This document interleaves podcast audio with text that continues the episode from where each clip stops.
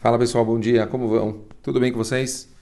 O Hashem, caminhando, exato Hashem, que a gente é, possa ter é, sempre boas notícias. O que eu vou dar hoje ele vai ser para Defosh Lemad, Mordechai Ben Alice Massal. Pessoal, a gente está estudando o livro do Rav Eliezer Papo, Peleuetz, Conselhos Extraordinários, e estamos hoje lendo o último assunto vinculado com a letra Het, e é um assunto forte a, palavra que a gente vai estudar hoje escreve o Rapapo, se chama Hurban Beit HaMikdash. A destruição do templo, a destruição do Beit HaMikdash, que é algo que temos que lembrar sempre. Vamos falar sobre isso agora. Então, escreve o Rapapo o seguinte: Temos a obrigação contínua de recordarmos a destruição do templo sagrado em Jerusalém Vamos, vamos entender dois minutos o conceito. Por que, que a gente precisa o tempo todo lembrar é, da destruição do templo? Agora é uma época tão triste, é um exemplo maravilhoso para a gente conseguir vincular com a situação.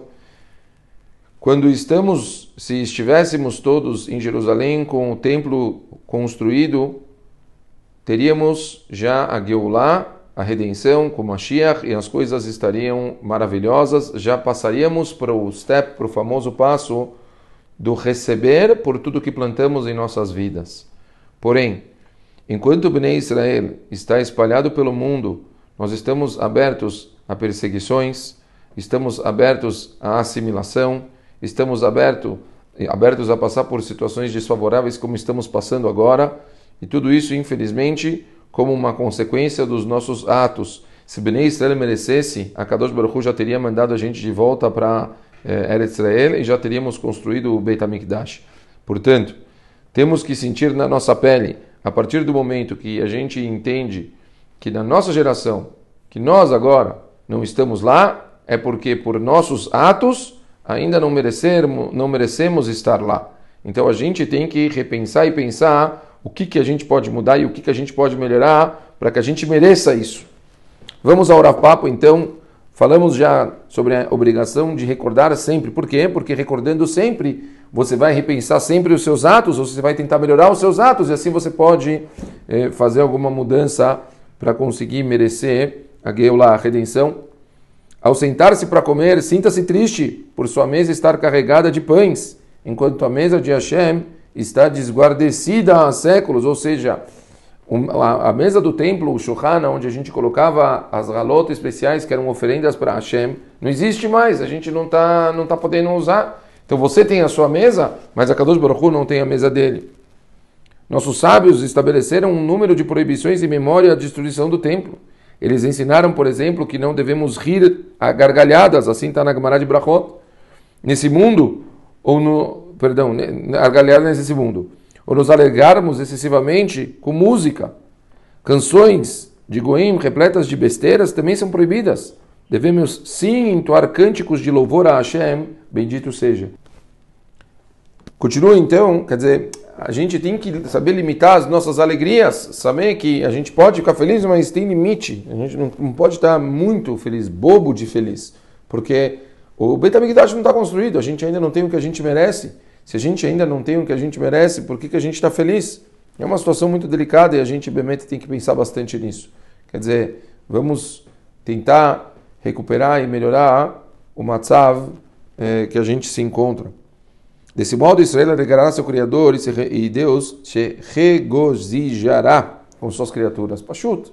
Quer dizer, se as pessoas elas pudessem demonstrar essa, esse arrependimento, se elas repensassem nos seus atos, se elas tentassem mudar o que elas estão fazendo, se todos os dias a gente conseguisse vincular a destruição do templo nos nossos atos e pensássemos, com certeza a gente diminuiria a assimilação, a gente diminuiria os, os, os atos errados mesmo.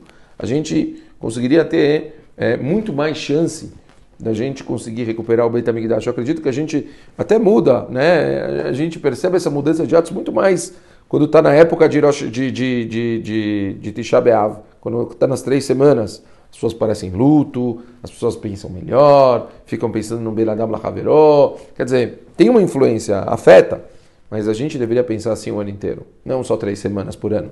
Deveria ser algo que a gente devia estar cutucando sempre. É, Pachuto, Devia doer, devia doer nas pessoas. A gente não pode ter uma alegria completa. Sempre devia ter uma pedrinha no sapato e a gente pensar, putz, podia ser melhor. A gente podia estar em Israel, a gente podia estar no Beit HaMikdash. Eu, é uma coisa engraçada, o, o exemplo que a gente quebra o copo num casamento, quando a gente quebra um copo, é para exatamente a alegria não estar tá completa. E parece uma piada, porque é exatamente o oposto que acontece. A gente quebra o copo, devia ser o momento que as pessoas deviam ter um minuto de ar em silêncio. Quer dizer, lembra do Beit HaMikdash. Se sintam é, tristes, mais que a gente está numa alegria máxima que é o casamento, um minuto agora, a gente para tudo. Vamos pensar, vamos repensar nos nossos atos, vamos melhorar tal. Não. Na hora que batem para quebrar, todo mundo levanta e grita, mas então, começa a música e virou uma bagunça. Então vai acabar virando uma coisa completamente oposta do que deveria ser, pessoal. A quebra do copo era para, quebrando um, um, utensílio, as pessoas adquirissem imediatamente uma tristeza, as pessoas repensassem, pensassem, mas a gente parece que faz tudo ao contrário. Vamos repensar então, Bemet, que doa que, que, que dói mesmo, assim, que a gente sinta nos nossos corações que por nossos atos a gente não está lá, não está em Israel, a gente está vendo pessoas passando por dificuldades, a gente está vendo a Mistério sofrer nesses tempos tão difíceis e isso ainda é um reflexo de todo o nosso comportamento. Vamos repensar e pensar nisso mil vezes para que a gente possa tomar certas decisões que a gente queira melhorar, mudar, para que a gente possa, Bekarov, Exato Hashem, ter a nossa esperada, tão esperada redenção e que a gente só possa ter alegrias e saúde nas nossas famílias. Um beijo grande para todo mundo e ótimo dia.